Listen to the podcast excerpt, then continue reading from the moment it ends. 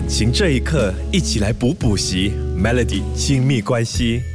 今天这个小时亲密关系要来跟你聊关于婚内失恋呢？什么是叫做婚内失恋呢？可能我们一听到失恋这两个字，应该就知道说，呃，可能男方被女方拒绝了哦，男方就失恋了；女方被男方拒绝了，女方就失恋。但是在婚姻里面，又怎么样会有失恋的这个情况哦？婚内失恋说的其实就是明明还有感情的两个人，却住在冰冷的婚姻里面哦。明明本应该是幸福美好的婚姻，可是却变成了冰冷的牢。牢笼把两个人都困在里面，这也就是所谓的婚内失恋哦。今天这个小时亲密关系，我们就来聊一聊有哪一些原因会造成婚内失恋哦。首先，可能你明明在乎，可是却假装不在乎哦。在呃两性关系或者是两夫妻里面呢，经常会有其中一方哦，呃有时候会用一些手段来掩饰自己的情绪，借由这些方式来保护自己不被伤害。比如说，呃，老公跟老婆说：“诶，我今天不回来吃饭。”老婆的反应是哦，这样更好，我不用煮你的，我更加的轻松。但其实老婆她明明是在意，为什么老公不回来吃饭呢？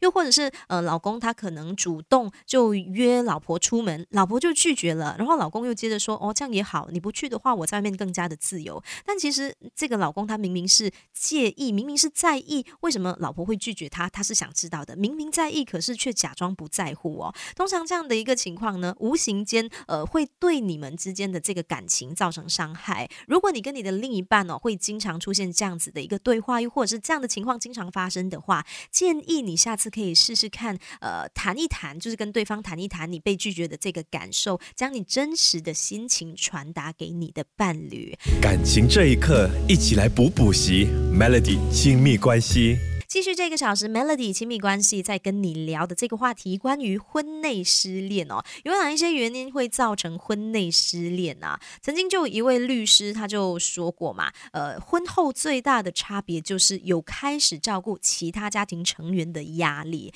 你想一下，两个人还没有踏入婚姻之前，就是两个人生活嘛，但是踏入婚姻之后呢，你们可能会有小孩，那就需要照顾孩子，那要怎么样去分配照顾孩子？呃，谁负责这一部分，谁负责另外一个？部分要怎么样平衡，让两个人都觉得是公平的？我觉得这个也是挺重要的一个功课。那除了小孩之外啊，也会有长者是需要照顾的。比如说，我们嫁给了呃老公，那老公他的爸爸妈妈，我们也是有这个责任要去照顾他们的。这可能就在我们还没有踏入婚姻之前，就是没有去考虑这么多的一个问题。那你想一下，呃，像是平时过年过节啦，我们也要帮忙准备一些食物啦。父母啊，又或者是比较亲密的家人生病的时候，我们也要承担一些照顾的责任。有了小孩之后，彼此都要照顾孩子，这个跟在交往的时候是完全不同的一个情况哦，所以很容易造成就是呃夫妻之间的这个关系会变得紧张。那当两个人对照顾家人的看法不同的时候呢，吵架也会随之而来。所以照顾家族成员的压力呢，也可能是造成你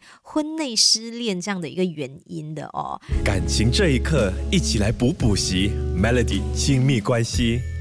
一半否定的态度，还有不屑的一些行为，也是会造成婚内失恋的哦。想一想，当你在跟你的另一半分享你工作上遇到的难题的时候，如果你的另一半他是回应你说你为什么会做这样粗心的事情，你很糟糕诶，又或者是当你在跟你的另一半抱怨生活上的一些小事的时候，他就跟你说是你太计较了啦，你太小心眼了。虽然是无心的一句话，但也可以是婚姻中隐形的杀手啊！你想一下，有谁愿意？天天都活在被泼冷水的一段夫妻关系中，对不对？如果在对方的眼里，你是一无是处的。这个夫妻关系要怎么样能够好好的相处，对不对？你想一下，现代人啦，如果是一个健康的呃身体情况的话，至少可以活到七八十岁吧。那我们必须要跟眼前这个结了婚的人生活至少三四十年，或者是更多。你想要继续被囚禁在一个没有温度的婚姻里面吗？还是你想要试着找到自己的问题和对方的问题，改善一下这个婚姻的关系呢？想清楚了这个答案，继续前进的。道路才能够清楚明白的通往幸福。